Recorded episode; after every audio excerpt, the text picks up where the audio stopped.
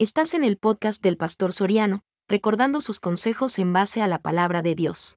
Dios les bendiga hermanos y amigos. Somos el Tabernáculo Bíblico Bautista Amigos de Israel aquí en Ciudad Merdiot. Y estamos ubicados en calle El Pedregal número 14 y 15 frente a Punta, aquí en Jardines de la Hacienda. Y les invitamos a que se congreguen con nosotros de lunes a viernes de 6 y media a 8 de la noche y el día domingo 8, 10 y 5 de la tarde. Ven y forma parte de nuestro equipo de trabajo. Esta es iglesia hasta que Cristo venga. ¡Te esperamos! Así sentaditos, yo le he titulado a este sermón Una familia problemática. Cualquier parecido es pura coincidencia. Una familia problemática. Y con la Biblia en la mano, ¿eh? Génesis capítulo 45. Génesis capítulo 45. La familia de, Jacob fue un problema. La familia de Jacob fue difícil. Él mismo, sus problemas con su hermano Esaú, sus dificultades mismas con su tío Labán, los problemas de sus dos matrimonios, porque trabajó por una mujer y le dieron otra. Y tuvo que trabajar por la que él quería otros tantos años. Cuando vino el encuentro con su hermano Esaú, dejó a su familia atrás porque su hermano le había prometido que la próxima vez que lo vería lo mataría. Y por eso lo dejó. Cuando él venía de camino de regreso a encontrarse con su hermano, vio esa escalera del cielo que bajaba y ángeles subían y bajaban y, peleó con Dios y, Dios le rompió el muslo para dejarle de testimonio de que le había levantado nuevamente y que su hermano Isaú no iba a atentar contra él. Luego tuvo todos sus hijos que formaron las doce tribus de Israel. Y dentro de esas doce tribus de Israel, aunque este muchacho que vamos a mencionar este día no tuvo una tribu, pero tuvo una doble bendición porque sus dos hijos sí fueron parte de las tribus de Israel, aquí también hubo un problema igual. Once muchachos que estaban contra uno solo. No querían a José, porque José era un soñador, porque José decía que era diferente. Y esta familia siempre tuvo problemas, pero vamos a ver a la de la Biblia. Génesis 45, del 1 en adelante. Cuando lo tengan me dicen fuerte amén. Lo leemos, bueno, los que no trajeron Biblia, créanlo por fe.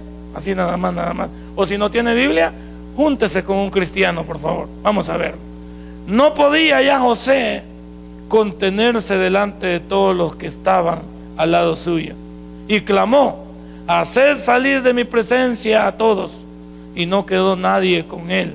Al darse a conocer José a sus hermanos, entonces se dio a llorar a gritos.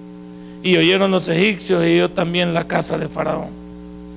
Y dijo José a sus hermanos, yo soy José, ¿vive aún mi padre? Y sus hermanos no pudieron responderle porque estaban perturbados delante de él. Acuérdate que pensaban que estaba muerto. Como lo habían vendido, pensaban que estaba muerto. Nunca pensaron que era el segundo de Faraón. Entonces dijo José a sus hermanos, acercaos ahora a mí. Y yo y ellos se acercaron. Y dijo, yo soy José vuestro hermano, el que vendiste para Egipto. Ahora pues, no os entristezcáis ni os pese de haberme vendido acá, porque para preservación de vida me envió Dios delante de Padre y buen Dios, te doy gracias en esta hermosa hora. Nada que suceda en la vida de un hijo tuyo sucede por casualidad, mi Dios.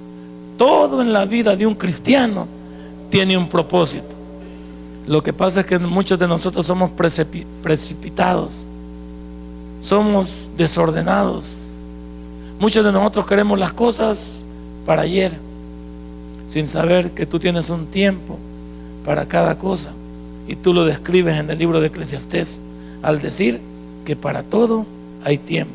Tiempo de llorar, tiempo de reír, tiempo de triunfar, tiempo de fracasar, etcétera, etcétera. Gracias, mi Dios, porque esta mañana nos vas a mostrar con la vida de José qué es lo que tú pretendes cuando tenemos familias que no quieren venir delante de ti y someterse bajo tu voluntad.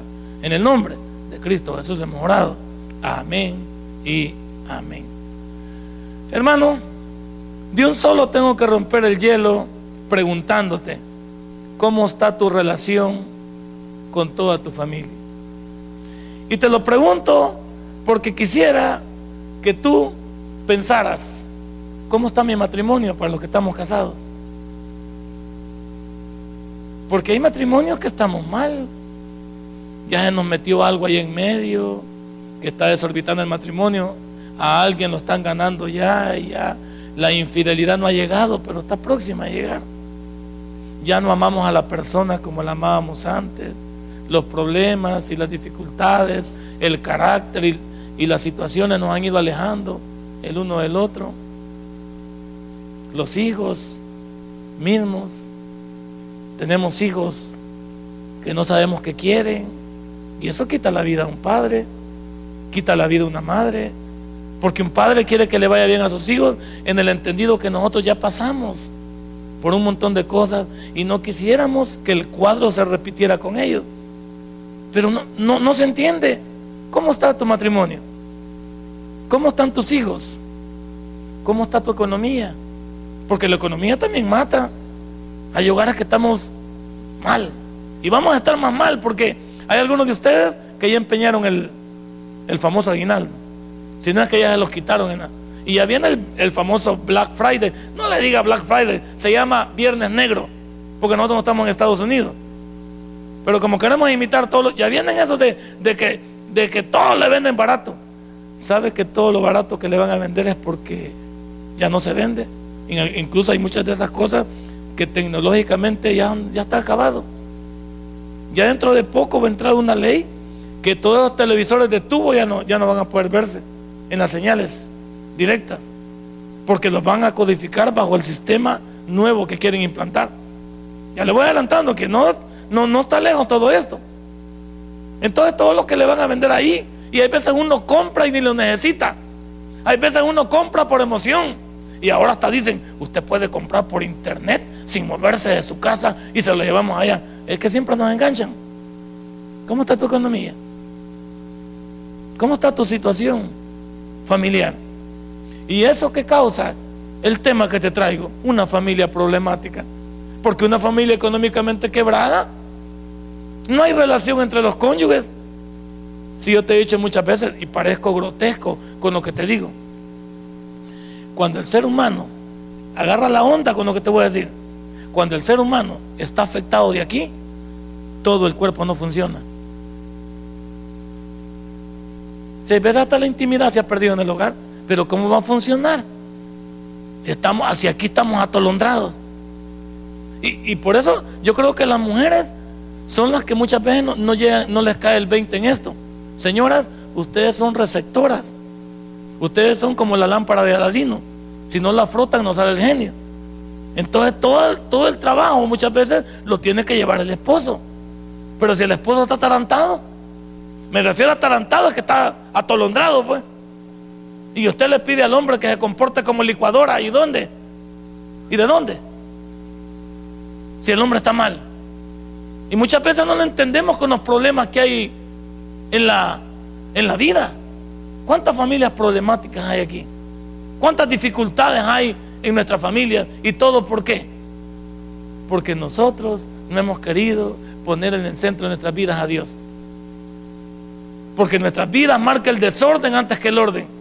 Porque nuestra vida no la manejamos con sabiduría, sino con insensatez, con necedad. O los proverbios no están encaminados a enseñarnos a manejar una vida dependiente de Dios. Sí, pero el hombre no quiere. José era un hombre diferente, pero ya vamos a ver por qué. A José lo vendían, primero lo echaron en una cisterna. Y sabe que José tenía que haber muerto. Si hubiera llovido, se muere porque la cisterna hubiera llenado. Hubiera morido ahogado. Hubiera morido, hubiera muerto. Borren eso, por favor, ahí. Esa palabra morido, ya estamos por otro lado. Es que uno, uno de cipote es tonto, va. Y morido, tal que estaba viendo allá lo ofendió, se hizo para atrás. ¿Qué estaba diciendo? Ah, sí. Pues sí, se muerto. Él tenía que haber muerto. Y luego lo sacan de la cisterna. Lo querían matar, pero Rubén dijo, no lo matemos, vendámoslo. Y lo vendieron y cuando llegó, llegó allá a Egipto lo compró Potifar. Lo metieron a la casa de él y, y la casa comenzó a triunfar, comenzó todo a ir bien. Y la señora de Potifar le echó el ojo. Dijo, este hipote me gusta. Este hipote está guapo. Y es evangélico también. Entonces me, me han contado que los evangélicos son buena onda. Y la mujer quería, quería quiso violar al pobre bicho. Y el bicho fue a parar a la cárcel. El violador de Meldiot, pero no había violado a nadie. Lo metieron a la cárcel por violador y no había hecho nada. Y la cárcel, ¿cómo, cómo, cómo pasó en la cárcel? La cárcel comenzó a irse para arriba también. Porque donde llegaba José, llegaba la bendición. Nosotros donde llegamos, llega el error. Donde llegamos nosotros llega la lipidia. Donde llegamos nosotros llega la cabazón. Donde llegamos nosotros llega la derrota. Hermano, José era un hombre diferente. A pesar de que su familia era problemática, no él.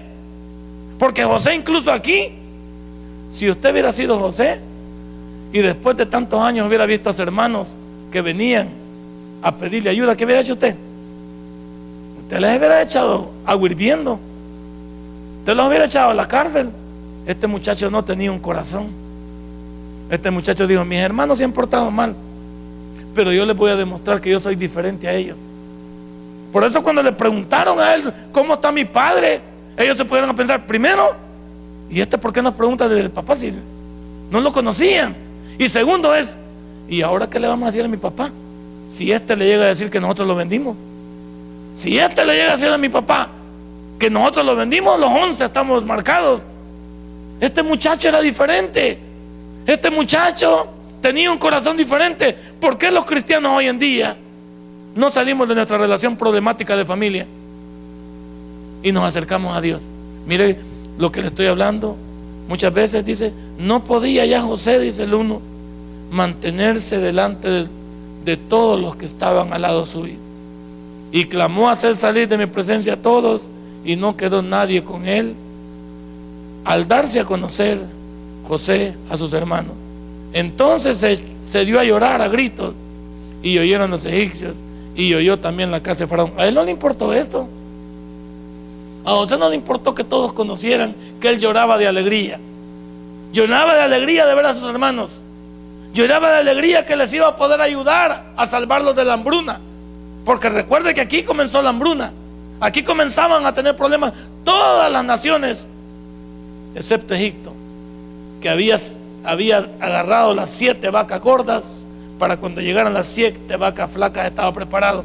Y todo Egipto y todo el mundo conocido en aquel entonces le debía esto a José a través de Dios. Yo te pregunto en esta hora, ¿cuántos de nosotros, en lugar de volvernos una, una familia problemática, ¿por qué no nos volvemos en una familia de bendición? Y hablo de todos nosotros. Por eso que mi interés es, y, siempre lo he dicho aquí, y, por eso que yo creo que algunos eh, no pasan esto cuando se lo digo. ¿Dónde están sus familias cuando ustedes vienen al culto? Algunos de ustedes dejan a sus familias en sus casas haciendo qué? Cuando todos como familia, si buscáramos algo de Dios, todos estaríamos incorporados delante de Él. Algunos de ustedes mandaron a sus, hijos a jugar fútbol, los mandaron al parque, los mandaron al cine, los mandaron de un amigo y ustedes dicen que van a orar por ellos. ¿Usted cree que ese es el mejor lugar para donde mandarlos? ¿Usted cree que es el mejor lugar donde enseñarles dónde ir? Por eso José era diferente. Por eso José y su familia y estaban a punto de cambiar la vida de su padre porque era una familia diferente. Aunque la familia de José en el fondo era una familia problemática del lado de su padre, porque su padre, el nombre Jacob, es engañador. Y por eso Dios le cambió el nombre de Jacob al nombre de Israel, padre de las doce tribus, padre del pueblo de Dios. Porque el nombre de él estaba manchado. ¿Cuántos de nosotros necesitamos un cambio? ¿Cuántos, ¿Por qué cree que nosotros nos llamamos cristianos. Si antes éramos bolos, si antes éramos drogadictos, si antes éramos infieles. Y ahora la palabra para distinguirnos que somos diferentes es hermano. Aunque hay algunos que no, nos ponen el hermano y dicen el hermano bolo. O sea, no ha dejado de ser bolo el Señor. Es hermano, pero es bolo. El hermano porno, se llama hermano que siempre anda cuenteando a la que no es de él y viendo lo, que no le importa. Pero la gente dice, ¿y usted es hermano? Pues sí, pero hermano del diablo. Porque usted no ha cambiado. José era un muchacho que donde llegaba dejaba huella. José era un muchacho que donde llegaba la casa prosperaba.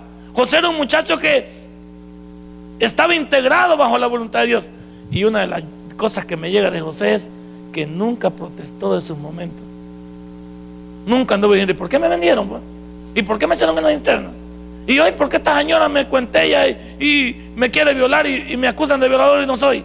¿Y por qué tal cosa? José nunca se anduvo, nunca se anduvo conmiserando, ni parando a lamentarse. Él siempre le echó para adelante. Siempre dijo, Dios tiene propósitos para mí. Dijo, yo sé que ahorita este mal es pasajero. Yo sé que este problema es pasajero. Allá en la misma cárcel encontró a un panadero también y a, una, y a un catador de vinos y les, les contestó su sueño de parte de Dios. Y ellos le prometieron que se iban a acordar de él. No se acordaron también. Salieron a la calle y no se habían acordado de José hasta que el faraón tuvo un problema. Y José nunca protestó, nunca dijo, yo tanto que les ha ayudado y ustedes son desgraciados. No, José nunca se lamentó. ¿De qué te lamentas tú en esta, en esta mañana? ¿De qué estás poniendo queja? ¿Quién te ha dicho que la vida es fácil? ¿Qué no sabes tú que cuando se conquista algo se tiene un mejor sabor de lo conquistado? ¿Qué no sabes que cuando algo cuesta es cuando más se cuida? ¿Qué no sabes que cuando se lucha en algo es que se siente el sabor del triunfo. ¿Quién te ha hecho que la vida es fácil? Por eso a mí la juventud me encanta impactarla desde ese punto. Conquisten sus sueños. Hagan realidad sus proyectos de vida. Salgan adelante mientras tengan la ayuda de sus padres. Porque llegará un momento en que lo lamentarán. Una vez que ustedes lleguen a los 30 años, ya, ahí ese ya se perdieron. Si llegan a los 30 sin ningún proyecto de vida, la vida comienza de bajada y, comienza de frustración en frustración, de enojo en enojo, de llanto en llanto. Hasta los 30 usted tiene la oportunidad de saber si puede llevar adelante una familia, si puede comenzar a, a plantear sus sueños sobre ruedas, si puede usted seguir adelante en su vida, es hasta los 30, joven. Una vez de los 30, por eso es que yo veo tantas tantos ancianos amargados. Si yo hubiera estudiado, si yo no me hubiera llenado de hijos, si yo hubiera ido tal cosa, si no le hubiera hecho, pero pues sí, pero todo está conjugado en el pretérito imperfecto, en el pasado. Deja de amargarte más y mira tu presente y échale para adelante. ¿Cuántos tienen una familia problemática pero se, se, han quedado estancados? ¿Saben cuál es el problema pero no lo atacan? Si yo sé que el problema es mi matrimonio, hey, Voy a hablar con mi cónyuge, vamos a arreglarlo. Y a veces, hoy he aprendido a ser un poquito más inteligente. Antes era más arrebatado, era más bravo. Hoy no espero momentos para hablarlo. Hay veces que hablamos con mi esposo y le digo, no, permitime. Aquí hay algo raro. Y vos sabes por qué. Pero si ya, te, si ya te calmaste, ahorita es hora de hablar. Y lo vamos a hablar. Esto y esto está pasando. Tenemos que hablarlo. ¿Por qué? Porque quedarse con las cosas en el corazón no es la mejor solución. Porque cuando uno se va tragando todo, cuando llega a explotar, tira hasta lo que no, hasta lo que no es. Nunca se trague las cosas. Sabía que muchos están enfermos de tragarse cosas. Se tragan los problemas. No, uno cuando hay que llorar, hay que llorar. Cuando hay que hablar, hay que hablar. Cuando hay que poner, hay que poner. No tenga miedo. Porque si usted se traga todo, un día, si desaparecen los famosos derrames cerebrales, ese famoso estrés que usted maneja, enfermedades psicosomáticas, todo es parte de una carga mental. Y una vez que usted carga su mente, está a punto de explotar. Y si explota, estamos hablando de ataque al corazón, derrames cerebrales, derrames faciales, trombosis. Y ahí le podemos comenzar a decir. Aparece una, de un susto le padece una diabetes. De un susto le quedó la cara al revés. La vida así es. Pero usted tiene que entender que cuando es de Dios, usted tiene que saber qué hacer con su vida. No dejemos que el tiempo pase y se complique todo. Las cosas cuando deben de arreglarse, bien dice el dicho, no dejes para mañana lo que puedes arreglar hoy. No dejes para mañana lo que tiene que hablar hoy. No dejes para mañana lo que tiene que arreglar hoy. No dejes para mañana lo que tiene que sentarse hoy. Hoy arreglémoslo. Yo soy una persona que cuando tengo alguna cosa la arreglo de inmediato. Y tengo que hacerlo porque yo no me voy a acostar atolondrado, no me voy a acostar cargado. Yo lo voy a arreglar como sea porque tengo que hablar hoy. Porque si no se habla hoy y las cosas se dejan correr, se pueden complicar y yo nunca dije nada. Hay gente que le dice, pero yo sabía, yo sabía que eso estaba pasando. ¿Y por qué nunca dijiste nada? ¿O no le dicen así a la gente? ¿Por qué no dijiste? ¿Por qué no hablaste cuando tenías que hablar? Y te lo callaste. Cuando uno sabe cosas penosas o cosas difíciles que pasan en los hogares, dice, ¿y por qué hasta ahora lo decís? Si ya no tiene sentido. Hasta las personas ya se murieron. ¿Por qué hablas hasta hoy? Hay que hablarlo cuando hay que hacerlo. No dejemos que el tiempo pase. José no dejó que el tiempo pasara. Dijo, voy a enfrentar a mis hermanos hoy. Y les voy a decir la verdad. Quiero cariar a mis hermanos. Quiero decirles quién soy yo. Mira el versículo 3.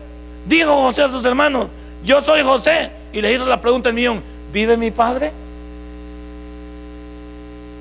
Y me imagino el susto que les haber dado a esto. Yo soy José. Bueno, eso ya los traumó. ¿Cómo que son José? Si vos hace tiempo que... Imagínate cuánto tiempo había pasado. Entre que lo vendieron, entre que lo llevaron a Egipto, lo vendieron a Potifar, fue a parar a la cárcel y luego ya estaba en el segundo demando de Faraón. Irreconocible, porque ellos esperaban que José hubiera muerto. El mismo Rubén se, daba golpes de pecho, que era el primogénito, se daba golpes de pecho pensando, matamos a mi hermano. Nos hicimos pedazos con mi hermano porque su papá sufrió desde que José se vino. Su papá no era el mismo hasta que nació Benjamín. Por eso cuando van a hacer el trato, él les retiene a Benjamín. Dicen ellos, no, pero mi papá ya perdió a José. Y hoy va a perder a Benjamín, que es el último. Hoy si se va a morir mi papá. Así decían los hermanos. Ya con José, mi papá casi se muere. Y ahora este José les hizo un, un, tramafaz, como dicen. Déjenme a su hermano menor y váyanse ustedes. Digo, no podemos irnos. Mi papá ya perdió a un hijo y ahora va a perder al último. Hoy mi papá sí se va a morir. Sí, así es. Sí, así es. Así van a ser las cosas en la vida. Hay veces que los males no vienen solos. Hay veces que los males no vienen solos. ¿Sabía que hay veces uno va por una enfermedad al hospital y le aparecen como ocho más? Usted iba iba, iba a arreglar una cuenta y hoy le dicen que ya no debe 30 dólares y no que debe como 90. Como es hermano que, que le dijeron antes de que entraran este, una de las alcaldías en ejecución, le dijeron, Señor, venga a arreglar usted su, su, ¿cómo se llama? Su fosa, su fosa común de sus parientes, porque usted está en mora, si no le vamos a sacar a, su, a sus familiares. Y ahorita le dijeron, se lo vamos a dar a perpetuidad por 190 dólares. Eso va a tener que venir a cancelar. Y dijo él, sí, ahí lo voy a arreglar, le digo yo. Pero no lo fue a arreglar en los cuatro meses y, cayó el otro gobierno. El otro gobierno. No le voy a decir de qué gobierno para que no se traume. Entró el otro gobierno, eh, ¿cómo se llama? Comunal. Y cuando fue, le dijo, se acordó él, dijo, voy a arreglar, mi, voy a arreglar el problema. Y le dijeron, aquí vengo a arreglar un problema. Sí, le dijo. ¿Y cuál es? Ah, este, tal, tal cosa así. Me dijeron que era 195. Ya no son 195, son 605, le dijeron. ¿Y por qué? Porque hay cambio de gobierno y se han hecho nuevos cambios de tarifas. ¿Lo quiere por 605 o, o sacamos todo para afuera otra vez? Le digo. No déjelo así, pero yo venía por 195. Eso fue hace cuatro meses, le digo. Como no lo arregló cuatro meses, ¿cuánto le tocó pagar hoy? Como 410 dólares más. ¿Qué cosas este día usted tiene que arreglar? Y por darle larga en su vida se van a complicar más. Por no hablar con ese muchacho o esa muchacha, se va a complicar más la familia. Por no hablar con mi cónyuge, se va a complicar, más el hogar. Por no hablar de mi trabajo se va a complicar más mi faena laboral. Por no decir nada con respecto a mi economía. ¿Qué cuesta decir en la vida? No puedo gastar eso. Porque hay un montón de gente que vive de pantalla. Vive de lo que no tiene. Hermanitos chulos, preciosos, aunque todos están fellitos, pero para levantarles el ánimo así les digo. Hermanitos preciosos, las tarjetas de crédito no son dinero suyo, es dinero que le pertenece al banco. Si pasa la tarjeta, lo ideal debería ser que pague el saldo mensual. Un buen manejador de tarjetas de crédito es aquel que si gasta 150 en el mes, paga los 150, no hay recargo. Si comenzás a pagar el mínimo, ahí es donde comienza tu problema económico. Porque hoy gastaste 150 y te dijeron que vas a pagar 20, vos bien contento. Pero el otro mes vas a volver a gastar otros 150. Ya va, subiendo y, ya no, te, no pagas 20, pagas 35. Pero ya tenés 600 pesos montados. De repente pagas 35 y, y, como viene Navidad y hay que, hay que comprarle al amigo secreto y vas a sacar una, una refrigeradora para regalarle al que te va a, va a regalar un par de calcetines, tú le quieres regalar una refrigeradora, porque no puedes quedar mal con tu compañero de trabajo. Y vas y le metes a la tarjeta mil bolas más. Ya cuando viene el siguiente nivel te dicen, usted se pasó de su saldo.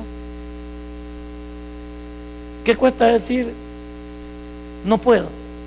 Y viene la mente suya y dice, es que van a decir que soy acabado. Y es mentira. O sea, es mentira, pues, o sea, están mintiendo, ¿es acabado usted? Es que, ¿qué va a decir la gente? Que yo soy acabado. Y es la verdad. Reconocer no me pesa nada. Poner los pies, no puedo. Y a ver, mi familia me dice tal cosa. No se puede. Yo digo que sí. Bueno, ¿de dónde lo sacan ustedes? Yo les digo que no se puede, no se puede. Cuando yo les diga se puede, ahí vamos. Así que, no, pero no. ¿Y la tarjeta? No. Acabo de rechazar una tarjeta. Dicen que eran platino, visa platinum. Y comencé a leer todos los volados que tienen ahí. Le cobran por voucher a uno, le cobran por sacar efectivo, le cobran. Y yo le digo, bueno, la letra chiquita no es la que no se lee. Era, creo que 7.400 dólares tenía la tarjeta para poderla meter. Y alguien me dijo, tómela si has visto. Sí, pero no es mío. Yo le digo, esa tarjeta, llévensela por favor, no la vamos a creer. Y me llaman para atrás y me dicen, ¿por qué no la toma? Porque no había leído la letra pequeña y no había firmado. Y ustedes cobran hasta por... Y cobran una... Imagínense que cuando llega el primer año de, de su tarjeta, a usted creo que le cobran 100 dólares por el manejo de la tarjeta, por el año. 100 dólares o 150. Y no vaya a sacar dinero en efectivo con esa bendita tarjeta de crédito, que el 80% es el que le toca a usted y un 20% de ese, de ese retiro le toca al banco.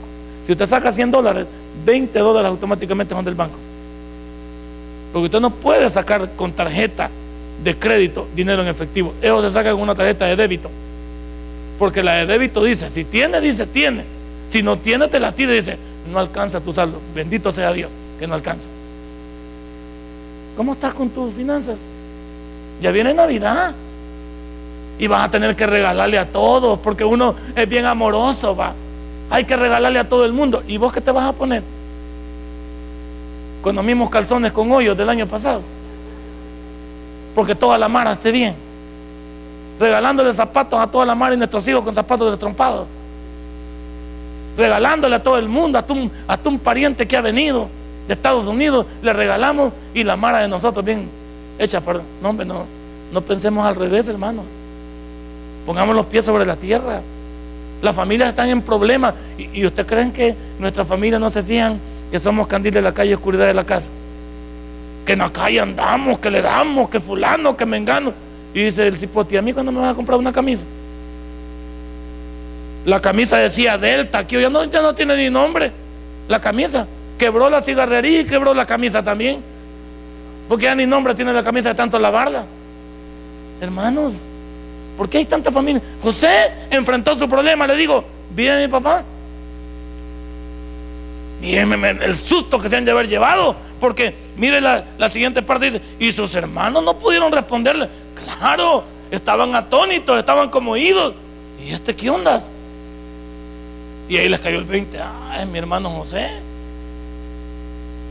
¿Cuántos de nosotros este día debemos de arreglar las cosas? Este día tenemos que hablar. Este día tenemos que decir de cara para el próximo año. Ya deberías tener tu estándar para el próximo año. Y comenzar con tu con tu aguinaldo que vas a hacer. No los regales tan a tiempo, no compres nada. No, no, no compres nada. Si no tienes nada, no. Y ustedes, señoras, no anden salvequeándolo a uno también.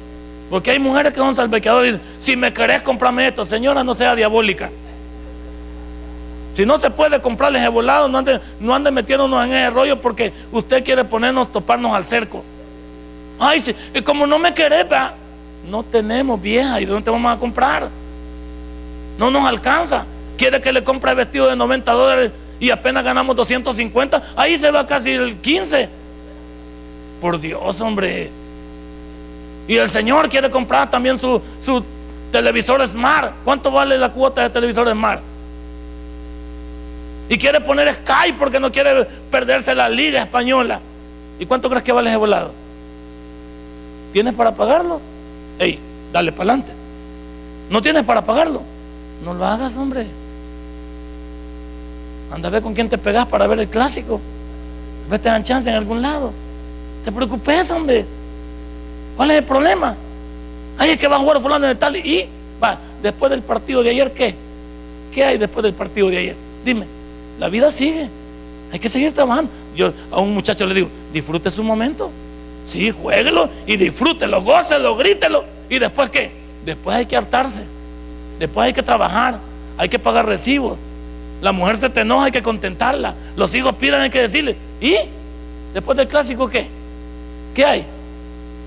La vida sigue. Mañana, porque ganó el Barcelona, mañana no voy a trabajar. Dígale al jefe, jefe, ganó el Barça, no llego. Ah, está bueno. No vaya. A ver qué le dice, va.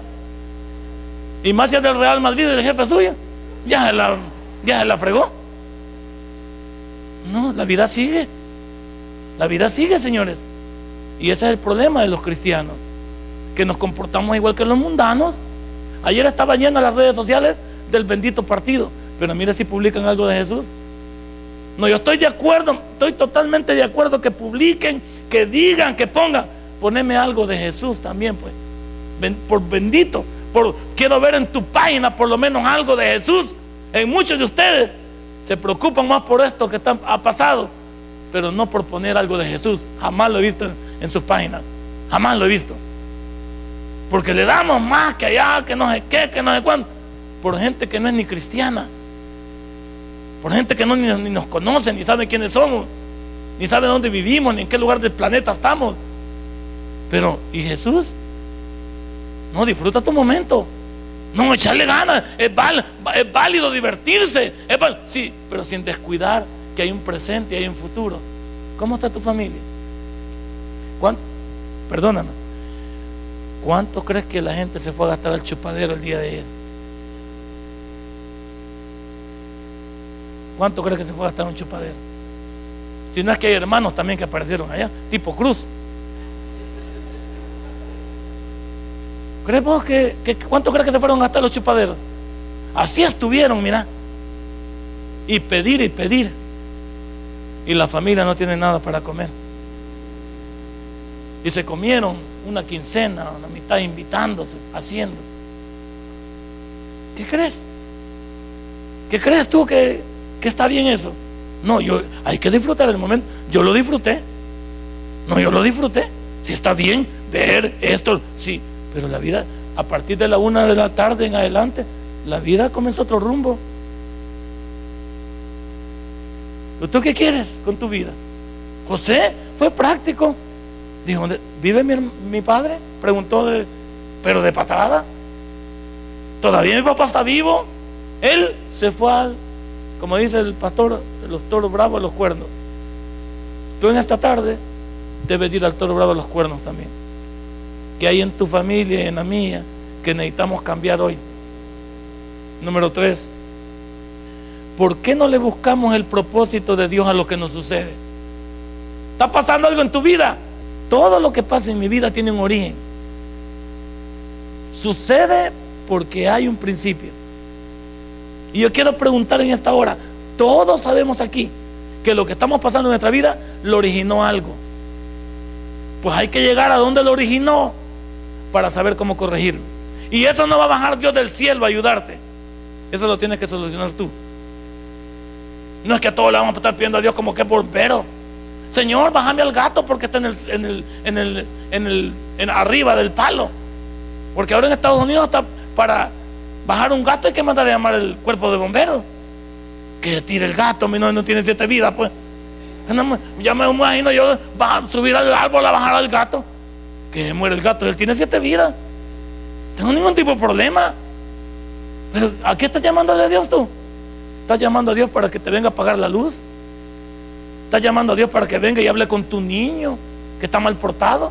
¿Estás llamando a Dios para que hable con tu esposa que te esté respetando? Eso lo soluciono yo. Eso lo hablo yo. Hay cosas que tengo que arreglar a yo. Hay cosas que tengo que hacer a yo. ¿Por qué? Busquémosle el propósito.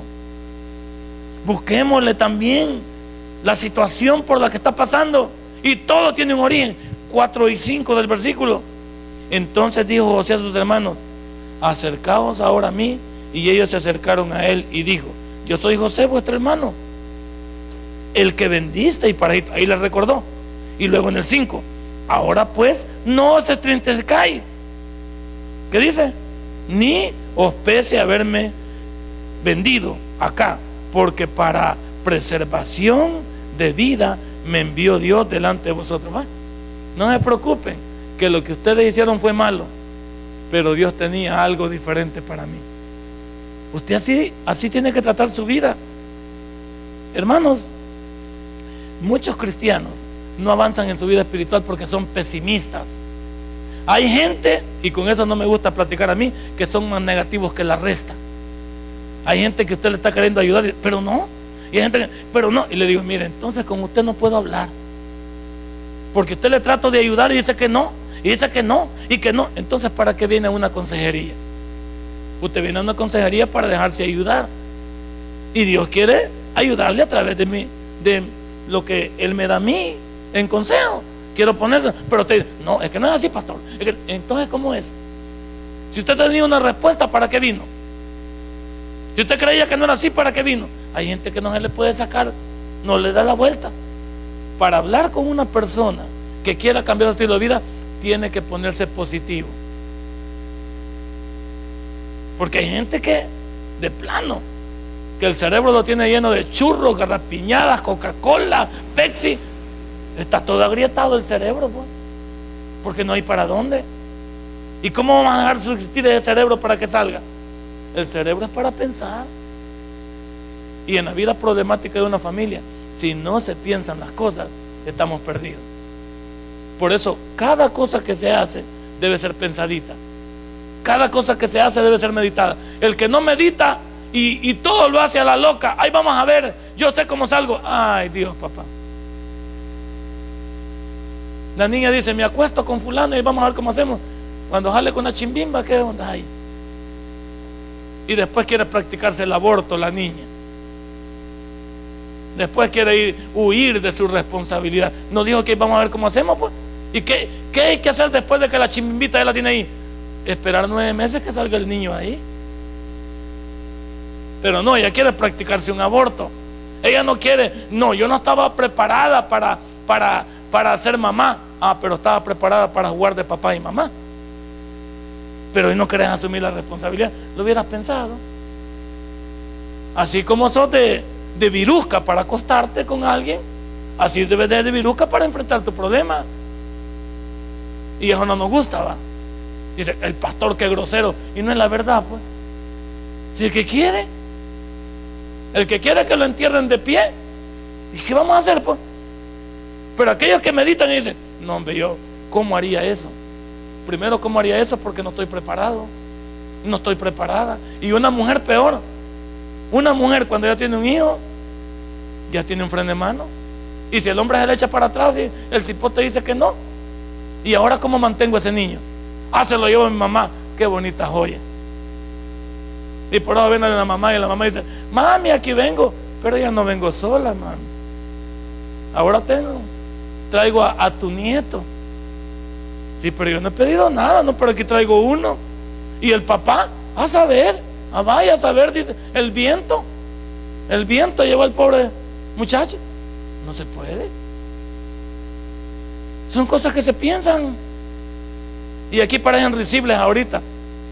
Uno ve que se ríe así, pero dice uno, pero en el fondo sabe uno, dice, que este maestro tiene razón. Y a todos nos puede pasar. A todos nos puede pasar. Porque las familias problemáticas se fundamentan en familias desordenadas. Las familias problemáticas se fundamentan en familias que no atacan sus problemas. Las familias problemáticas se fundamentan en aquellos que no quieren enfrentar su problema actual. Una niña que ya salió embarazada sabe que todas la van a buscar hoy no para hacerla feliz, sino para aprovecharse de ella. ¿Qué debe de hacer? Decir, bueno, yo ya, me ya metí la pata una vez, no la voy a seguir metiendo.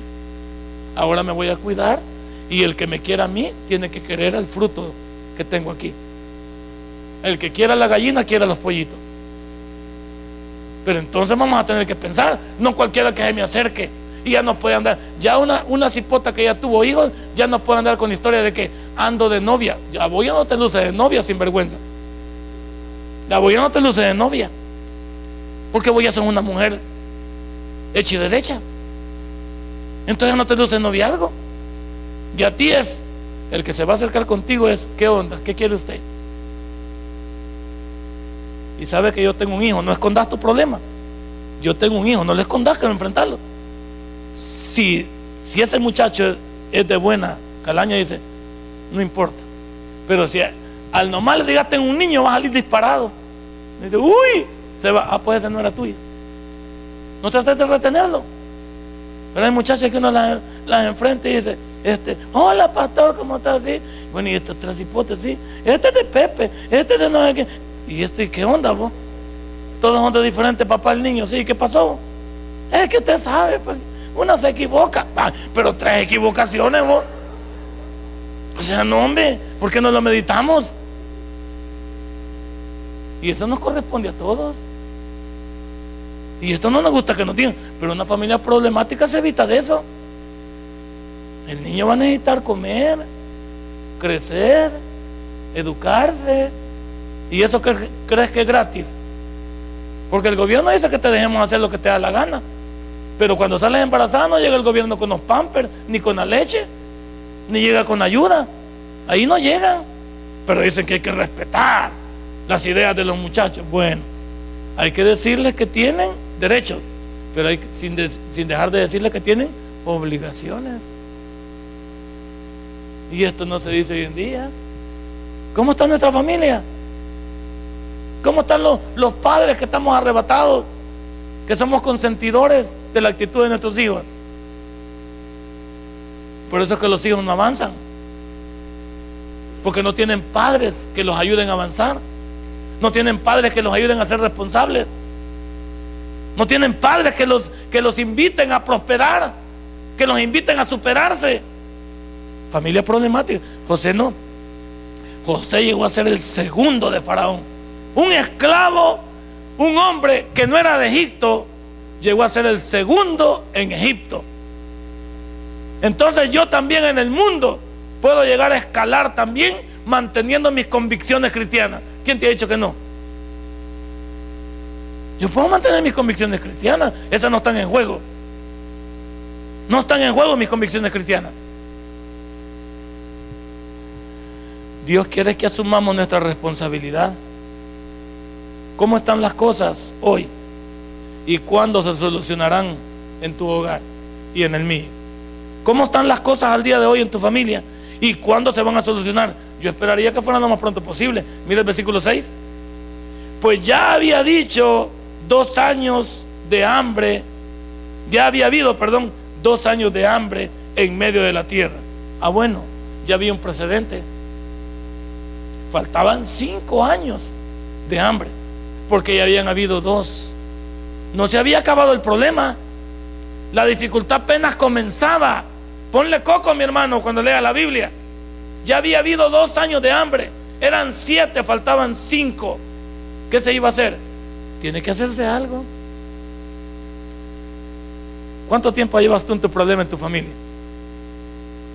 Pues entre más te tardes en solucionarlo, más grande se va a hacer el problema. Aquí faltaban cinco años. ¿Cuánto tiempo le falta a tu familia para que se para que salga adelante? Si es que sale o se hunde más. A la familia hay que sacarla hoy de cuidados intensivos, de la unidad de cuidados intensivos, la famosa UCI, de donde casi no sale nadie. Mi familia está en cuidados intensivos, usted y yo lo sabemos. Usted y yo sabemos dónde está mi familia. Y los hijos saben dónde estamos los padres. Y los padres sabemos dónde están los hijos. Y sabemos cómo estamos económicamente hablando. Y sabemos qué tenemos y no tenemos. Sabemos a qué nos atenemos. Sabemos de qué vivimos. Sí, todos. Pues aquí lo que me llega es, no nos hagamos los locos con el problema. Asumamos nuestra responsabilidad y por favor, ¿cómo están las cosas al día de hoy y cuándo se lo darán? Porque aquí dice, pues ya había habido dos años de hambre en medio de la tierra y aún quedan cinco años en los cuales ni habrá arada ni ciega. Ok, la siembra se detuvo porque la tierra no era productiva. Y hay que ser honestos. Un país sin agricultura es un país que se muere de hambre. Por eso nuestro país, que ya no estamos en, en el pleno de la agricultura, somos un país importador. Y al ser un país importador, el frijol cuesta más que produciéndolo aquí. Si la libra aquí cuesta 65 o 80 centavos, por decirle caro, significa que al traerlo, ese frijol se transforma en un dólar o un dólar 20 centavos. Un país sin granos, no granos de la cara, sino granos de comer. Sí, porque uno dice, ah, pues yo los granos aquí. Un país sin granos, sin agricultura, es un país para abajo. Porque las tortillas, los frijoles, el arroz son básicos para nuestra alimentación. Y aquí dice, no habrá arada ni habrá ciega. Ok, señores, no hay para dónde. El que tenga graneros y los haya llenado, ese va a salir adelante. José dijo, yo he llenado todos los graneros de Egipto. El que, el que pida de comer tiene que pasar por mí. Ahora pregunte, ahora vamos a usted y a mí. ¿Quién es el que cuida el dinerito en la casa de ustedes? Si el que tiene el dinero está atarantado, quítenselo. Y que lo maneje el que esté más cuerdo. Yo les voy a decir algo, señores esposos que estamos aquí, a los hombres que nos la picamos de machistas, pero somos desordenados a la hora de manejar la familia, démosle chance a la mujer que lo hagan, si no es pecado. Ahora, si usted tiene una vieja botarata, eh, aléjese de ella también, porque hay señoras que les quema el pisto también. Hay señoras que son peligrosas, que venden hasta su alma al diablo, porque las mujeres venden su alma al diablo por tres cosas: zapatos, carteras y perfumes. Dios guarde con las mujeres. no las lleve a Simán porque va a salir usted trasquilado. No, no vaya ahí. Y si va, cuando vaya, quédese usted en la plaza y déjela para adentro y quédese usted en el loco por aquí. Aquí me voy a quedar yo viendo la placita. Mándela a usted solo. Que no es peligroso. Entonces, quiero pensar, ¿quién es el que maneja el dinerito en la casa? Aquí dijo que faltaban cinco años. El que es previsor nunca andará pidiendo prestado. Hay gente que le acaban de pagar y en la tarde ya no tiene. Ey, no tenés para el bus. Ey, pero nos acaban de pagar, vos. ¿Cómo que querés para el bus? ¿Cuántas personas no? Qué barbaridad va. Ahora, señores, si papá y mamá no pueden manejar el dinero, hijos, quítenle el pisto a los viejos. Y quítenle el pisto a los viejos. Y díganle, no, no, no, no vamos. Es que la familia tiene que salir adelante, no se puede hundir. Yo no sé usted, pero yo en este volado soy cerrado. El que siempre es previsor nunca andará pidiendo prestado. Nunca. Ahí surge algún problemita de, de, imprevistos. Le dice, ahí está. Y responde uno. No, que vamos a ver cómo hacemos. ¿Cómo que vamos a ver cómo hacemos si, si hay que solucionarlo hoy? ¿Una enfermedad? ¿Un problema? ¿Que hay que sacar de repente a alguien? Hay que hay que solucionarlo hoy. No vamos a salir a prestar. Y usted sabe que cuando la gente lo ve necesitado a uno, se aprovecha. No vayas a salir a vender una, una cadenita que te había costado como mil dólares, que te dan 20 dólares. ¿Por qué? Porque como se aprovechan de vos y de tu necesidad. No. Arreglemos. José dijo, faltan cinco años. ¿Cuánto tiempo falta en tu vida? Hay que ponerle coco a esto. Se me fue el tiempo otra vez. Qué barbaridad. Bueno, yo creo que usted lo ha podido comprender hoy. El que no lo entendió, le voy a predicar aparte lo que me faltó. Eso me lo pide usted aparte para podérselo predicar. Y con mucho gusto se lo voy a dar totalmente gratis. Pero en esta mañana, su familia problemática puede salir siempre que usted quiera, porque Dios quiere. Lo que falta es que nosotros querramos también darle un fuerte aplauso a nuestro Dios. Si este mensaje ha impactado tu vida, puedes visitarnos y también puedes buscarnos en Facebook como Tabernáculo Ciudad Merliot. Sigue con nosotros con el siguiente podcast.